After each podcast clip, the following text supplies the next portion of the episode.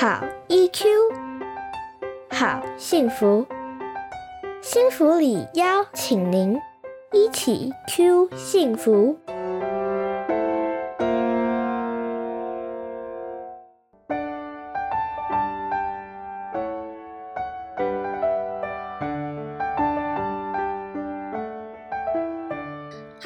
一起 Q 幸福频道的听众朋友们，大家好，我是这一系列节目的主持人，也是临床心理师骆玉芬。一起 Q 幸福频道是由幸福里情绪教育推广协会所经营，由协会中的专业讲师与大家分享情绪教育相关的内容，陪大家找到生活中的好 EQ。今天在我身边的这位是黄春伟临床心理师，嗨，春伟，嗨，一芬，嗨，黄心理师是我的学长，之前呢也曾经来到节目中跟大家分享过。那他除了是幸福里的专业讲师之外，也是台北市立人心理治疗所的副所长，在专业上擅长处理包含儿童、青少年的情绪行为困扰，还有伴侣跟婚姻中的各种议题。那今天呢，我们想要邀请黄心理师来跟我们谈一谈青少年在亲子相处之中啊，家长常常会感到很困扰的部分，就是手机的使用。是，你自己应该也很常被家长问到这个部分，是是是对不对？对啊，这个问题在讲座里面真的很常被问到，不管是今天对象是国小啊、国中还是高中，甚至是已经到了他要准备要上大学之类的，都很多家长都会问到这个问题。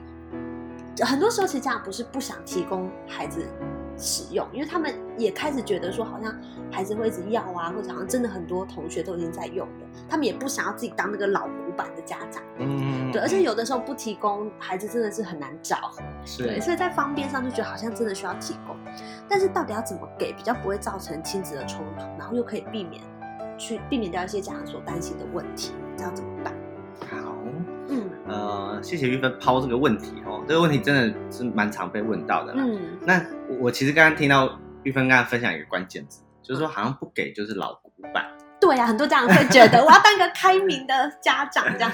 这个这个是我觉得很有趣的议题，就是说，嗯呃，其实我觉得青春期的孩子哦，是嗯很需要有适当的规范或限制的，哦，反而是青春期的时候，你觉得那个限制跟规范是重要的。是嗯因为有一个规范跟限制哦，他们才有对抗的对象，才有努力的方向，这样。这个部分你一定要多说一点，因为很多家长一定会觉得很奇怪，所以规范的存在其实就是为了让他们可以去超越冲撞，对对对，然后最后超越超越。是，所以那个规范并不是死死的在那里，嗯但是如果少了一个规范，哈，对于青春期的孩子来讲反而容易不安啦。嗯哦，所以我会觉得说，其实呃，爸爸妈妈有原则、有嗯想法这件事情其实是重要的。嗯呃如果你呃老是东听一个教养专家，西听一个教养专家，你就一直改来改去，我觉得对青春期孩子其实所以是要听你的还是我的选一个？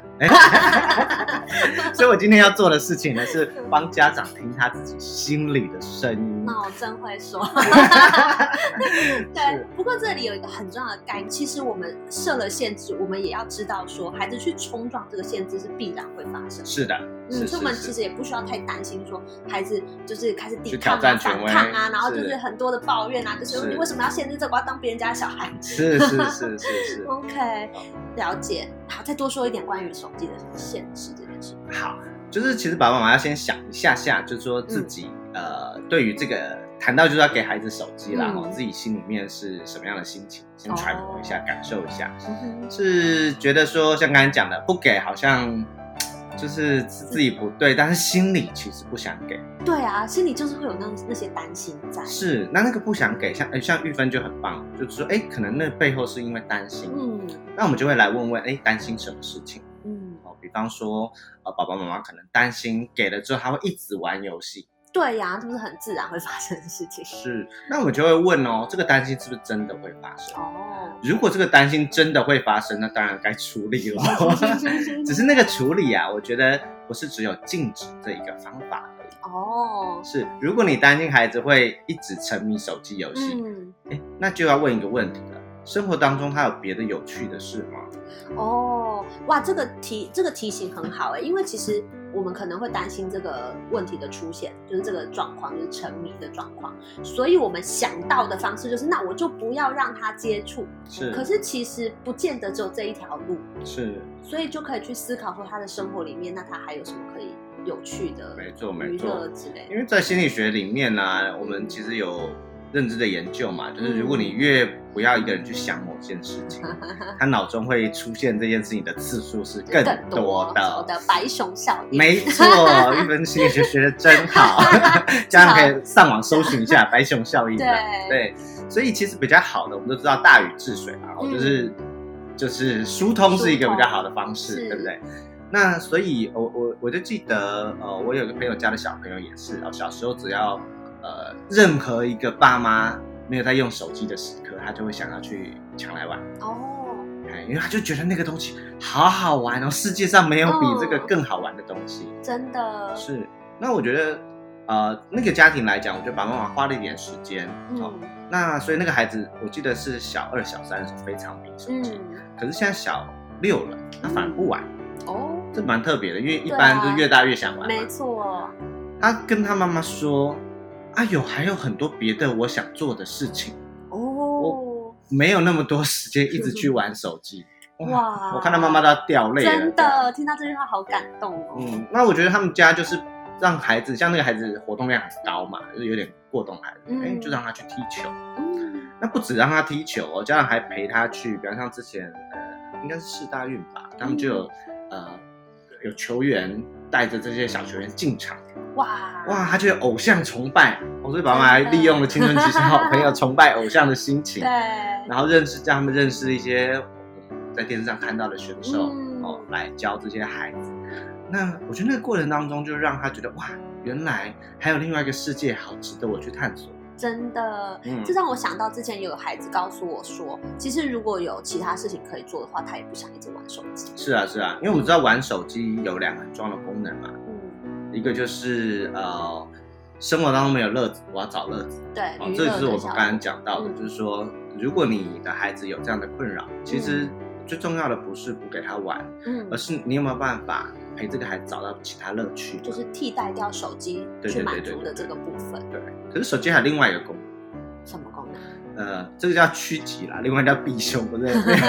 应该是说另外一个叫做呃，让自己不舒服的时候有可以转移那个情绪。哦就好像山洞可以躲进去一下对对对对对对对对对，嗯。所以他只要进到那个手游的世界，他就不用去烦恼他功课没写啊，嗯。不会写，成绩比不上同学啊，嗯。哦，就是很多现实当中的不如意都可以不用想。哦，所以现实生活中的挑战跟压力越多，他会越需要这个洞穴去躲在手机里面。是是是，嗯就跟大人有时候会喝酒，对不对？这其实是很类似的，所以我们蛮容易去想象这个状况。所以对孩子来说，那个就会比较像是我们幸福的一直在谈，嗯就是为什么要帮孩子去搭建一些情绪的能力。嗯因为当他心情不好，如果他有办法讲给同朋友听，嗯，朋友就是会知道，就会有机会跟他呃安慰他啦，就有机会呃跟他一起去打个球啊，嗯或者是呃跟他聊聊天。是但是如果他都不知道怎么表达，嗯那个内心那个很很很就是纠结在那边的心情的时候，他就只能一个人闷在里面。嗯。或者有的时候，他即使表达，可是他身边给他的讯息，其实就是一些责备啊，啊，你就是很弱啊，你就是是不努力之类的，是，所以他可能会觉得他的情绪出来的时候，接收到的回应都是让他更受伤。是那他为了不要去接受到这些，他就会躲起来。是，嗯这个真的需要跟爸爸妈妈 好好提一下，就是说，其实因为青春期孩子通常比较敏感嘛，嗯所以很容易我们是关心孩子，嗯，但是我们画的内容就加了一点点我们的评价 看法。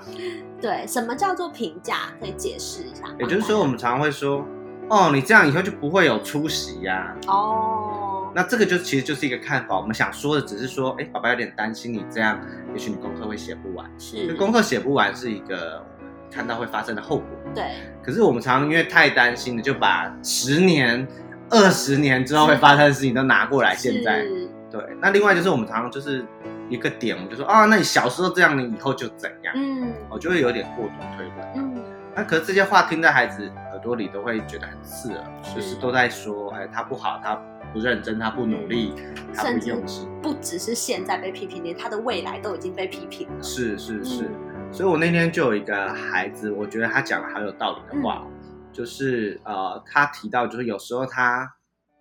呃发脾气，嗯那家长就觉得他不可理喻，嗯哦，就为了一些小事，功课，然后写几个字在那边发很大的脾气，嗯那那个孩子上了大概半年的情绪课之后，有一天跟他妈妈说：“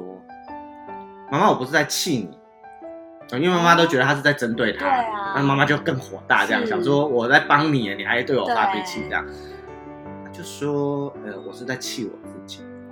哇，讲出这句话，鸡皮疙瘩都要起来了。真的，所以嗯那个孩子其实是对自己有一点失望，嗯哎，觉得我自己怎么这样都写不好，嗯自己怎么没有办法按照爸爸妈妈的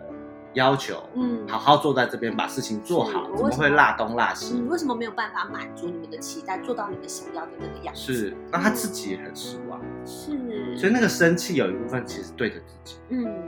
可是当我们大人没有看见这个部分的时候，我们就会觉得他就是在故意挑衅我们啊，然后针对我们，冲着我们而来啊，讲话就是那么没礼貌、没大没小、啊。没错，没。错。所以我们常常就会想要更强烈的情绪，要么就是把孩子压下去，是我们就觉得他真是太不受教了，对啊，嗯，要么就是因为孩子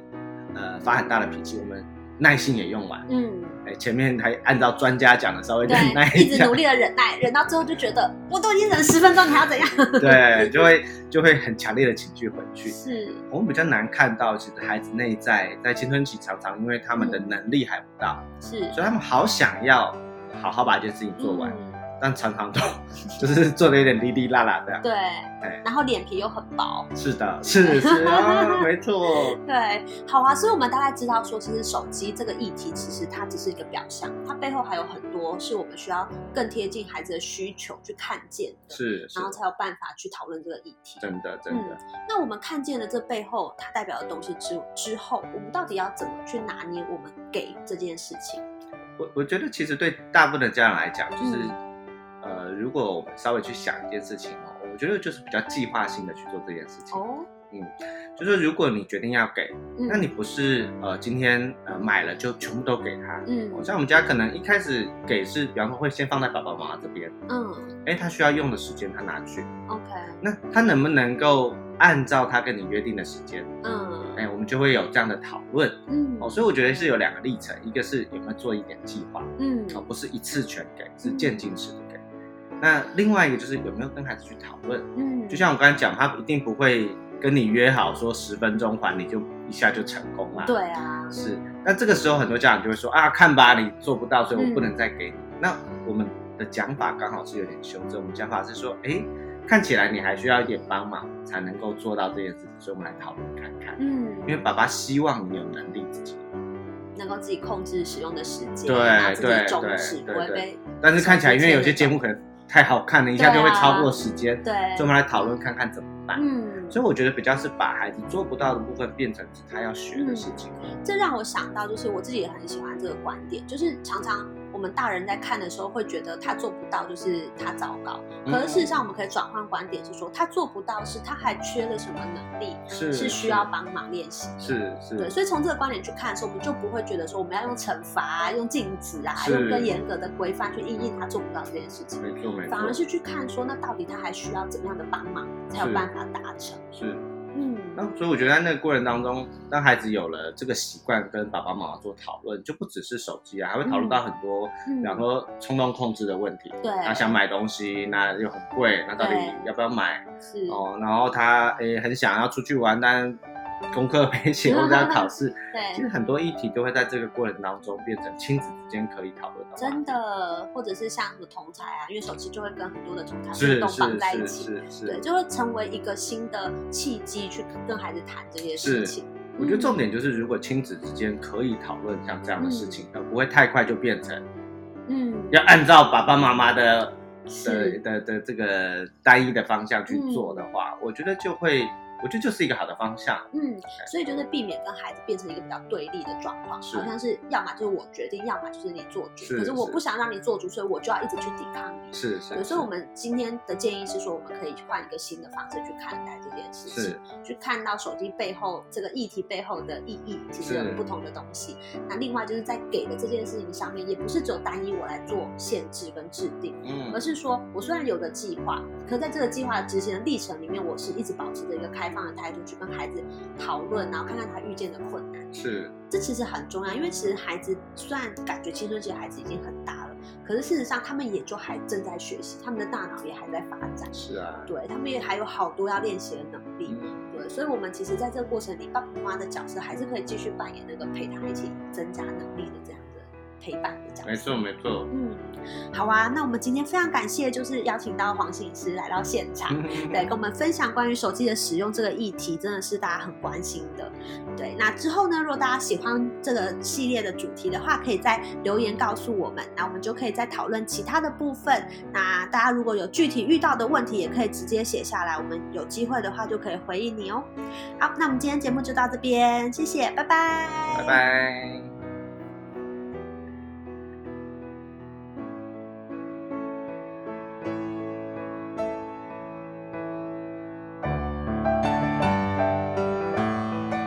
气 Q 幸福，台湾幸福里情绪教育推广协会制作，财团法人故事文教基金会赞助播出，欢迎您持续收听。